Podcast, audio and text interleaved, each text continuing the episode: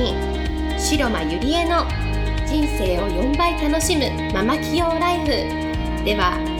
10年間数億円の会社の経理経営に携わり沖縄で2店舗のバーを経営しカウンセラー瞑想トレーナーとしても活躍している白間ゆりえがママでも一人の女性として楽しみ自分の人生を自由に生きるためのメソッドをお伝えしていきます。それでは今回の番組をお楽しみください。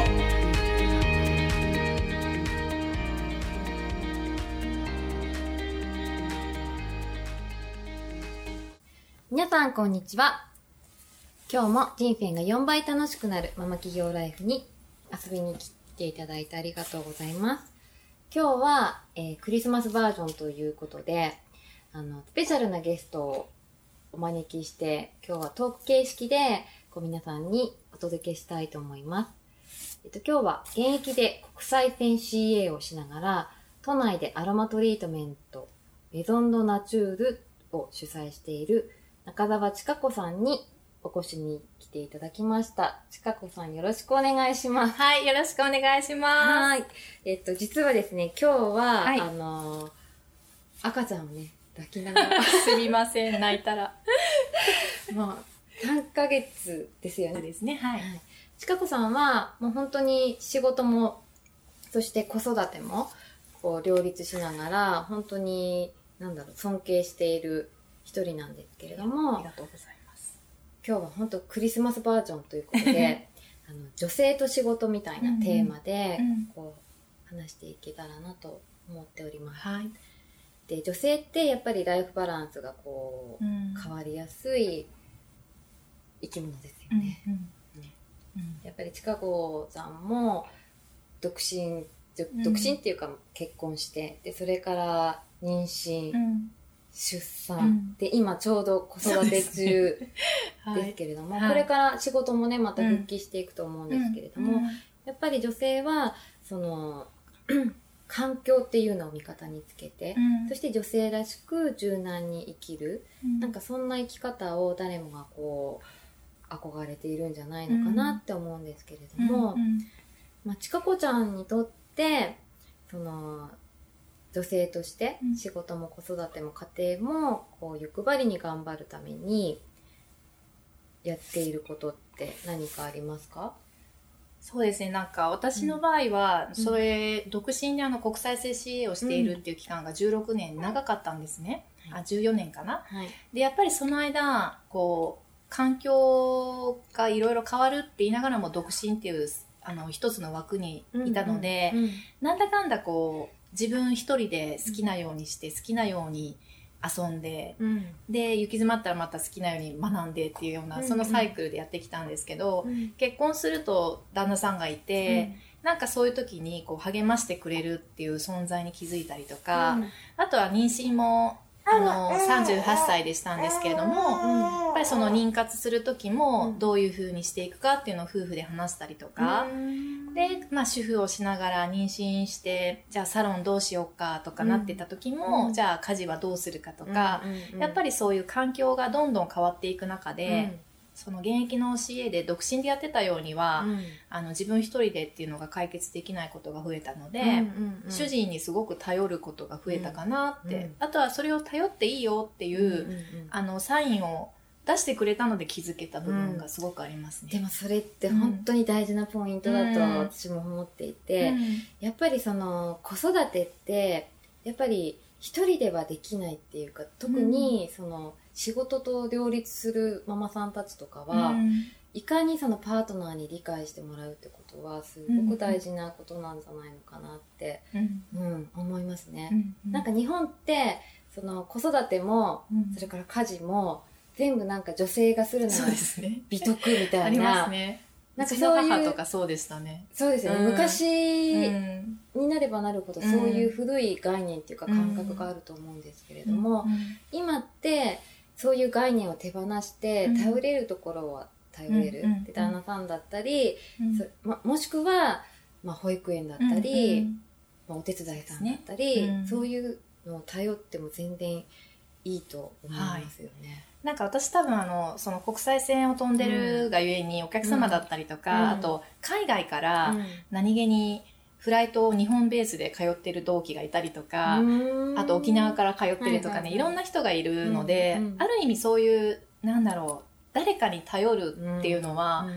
そんなに抵抗がなかったのもあると思うんですよ。でもやっぱりじゃあ3ヶ月経って4ヶ月過ぎると育児って一時預かりっていうのは区のサービスとかあるので、じゃあ早速預けて、セミナーかなんかランチ会でも行こうかなって言って電話したら、ほとんどのやっぱり場所で、なんか小さすぎますねみたいなことを言われたんですね。あそうなんだ、はい、でもちろんいいから、あの、預けるんですけども、やっぱりそのリアクション聞いた時に、まだなんかそういう小さい子を預けるのねっていう、うんうん、なんか心の声がちょっと聞こえる時があって、でも日本ってそういうの多いですよね、うんうんうん、だから一瞬あれなんかダメなんだっけって思った自分もいるんですけど、うんうん、でもやっぱりあの自分の息抜きだったり学びっていうのをし,、しながら、娘がもし何かあったらすぐ帰ってくるし、って別にね見捨てるわけじゃないから、ね、そういう環境を使うっていうのは、あのやっていかないと逆に自分が持たなくなる気がするんですよね。ストレスなって身も心もボロボロになりますよね。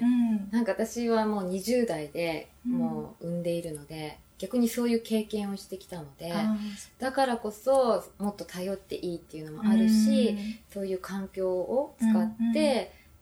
お母さんがやっぱり笑ってその確かに、うん、心も体も健康でいた方が、子供も絶対いいと思うんですよね。で旦那さんも喜びますしね、うん、やっぱりイライラして旦那にやってたったりそうですね。もう最初出産直後ありましたね。それよりいつも満たされていた方がそうですね。やっぱり旦那さんも喜びますよね、で家庭も円満になるっていうね、はい、でやっぱりその自分のそのダメなところをさらけ出すっていう、のもポイントになってくるんじゃないのかなと思うんですけれども、やっぱりしなやかに女性らしく生きていくためには、うん、結構みんなその完璧な人間とかを想像してしまうんですけれども、はい、でも実際は全然そんな綺麗なことじゃないじゃないですか、うん、もういろんなことがあるし、うん、もうストレス溜まる時は溜まるし怒る時は怒るし、そういうその自分のダメなところをさらけ出すのも一つのポイントじゃないのかなって思うんです。けど、ちかちゃんはどうどうですか？そうですね、うん、あのそれこそ本当独身の時は完璧な仕事をしないと、社会で認めてもらえないっていうようななんか変なこう圧迫というかいい意味でプレッシャーなのかそういうのもあったんですけども、やっぱりそうやって環境変わっていくと、うまくいかないことを楽しむっていうふうに考え方をシフトしたんですよね。自分は完璧を求めるからダメだった時にその悲壮感だったり、うん、そこからモチベーション下がったりっていうのがあるんだったら逆でもいいんじゃないかなって、うん、思うようになって、そしたらそのもしダメだった時も、ほらねってこう、なんかある意味こう受け入れられるというか、テンションを保てるので、そうなるとやっぱり、じゃあ今度こうしてみようかなってやり方変えたりとか、やり方を変える手段を誰かに聞いたりとか、うん、その選択肢がやっぱ広がるので、うん、やっぱりそのダメなところを出すっていうのは、うん、ある意味なんか成功する上では必須のことなのかなって、ね、成功する秘訣ですよね、やっぱり完璧な人なんていないですからね、なんかそれを無理になんかこう隠して完璧にしようとしてもどこかでそれが絶対崩れちゃうし。うん、なのでぜひそのダメな自分っていうのも受け入れてほしいなと思います。はい、で2つ目なんですけれども、はい、やっぱり何か その夢とか目標とかに向かっていく時に、多くの女性がやっぱり夢とか目標とか、自分のやりたいことに向かってこう進んでいってると思うんですけれども、そのポイントとしてあのブレない軸を持つっていうことは、あの必須じゃないのかなって思うんですね。その点ちかちゃんはどうしてますか、あの、本当これタイムリーすぎて、後でちょっと、あの、雑談っていうか、そうなんですね。したいんですけども、はい、あの、ぶれない軸を持つ、うん、も持つことを、やっぱりすごく大切に私もしているんですね。うんうん、それでもやっぱり、持てば持つほど、それを、まあ、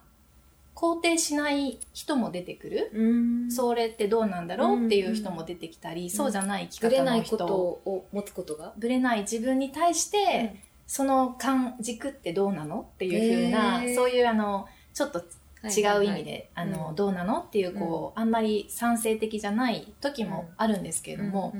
なんか逆にそれって、あの、試されてるというか、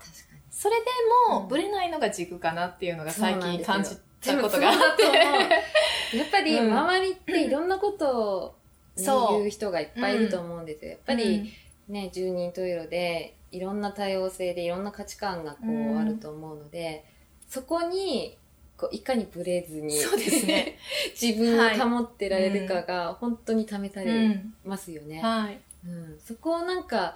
乗り越えてこそまた強い自分に、うん、うん、なるのかなって思います。そうですね、うん、で逆にその自分の目標達成のために、まあそのタイミングで他人に合わせたりとか、それからどんなことが起こってもそういう自分のビーングっていうか大事にしたいことをこうちゃんと持っていれば、絶対にその目標っていうのは達成できるんじゃないのかなって、思ってます。でちかちゃんちなみに、どういう軸を持ってますか？すっごくいつもこう 行動的でしなやかで生活しているライフスタイルですけど。でも、いっぱいじ実は軸っていう、うん、自分の中で大切にしてる軸っていうのはたくさんあるんですけれども、うん、その中の一つは？やっぱり、うん、一番大きいのは、うん、やっぱり自分を愛することで、それは大事ですね。す。当たり前のようで意外とそうじゃない方多いです。自分を、自分なんてっていう人結構多いですよね。多いです、多いです。謙虚というよりは、本当にちょっと否定してるような、それにすら気づいてないような、だから私はそこができるようになってから、自分のなんだろう願望っていうのがどんどん叶っていってるので、やっぱそこ大前提だし、それがブレそうになった時に必ず戻るようにして、なんかそしたら年々、なんか若い時よりも今の方が好きな自分がいっぱい出てきたりとか、そう、なんか年齢関係な関係なしに、自分を認めて自分を愛せてないと、何をやっても満足しないんそうなんですよね。ですよね。あの、いつも足りない。環境変わっても足りない満たされないんですよね。何しても、どこに行っても、満たされてないんですよね。そうなんですよね。すごいシンプルすぎるんですけど、すごく大事なこと。大事ですね。本当だ。これは本当に人間だったら誰もが、そう向き合うテーマじゃないかなって思いますね。はい。ということで、今日は本当にスペシャルな時間をありがとうございました。こちらこそありがとうございました。ではまた来週お会いしましょう。本日の番組はいかが白間ゆりえに聞いてみたいことを募集しています。ご質問は web 検索で「白間ゆりえ」と検索。ブログ内の「問い合わせ」からご質問ください。またこのオフィシャルウェブサイトでは無料メルマガやブログを配信中です。次回も楽しみにお待ちください。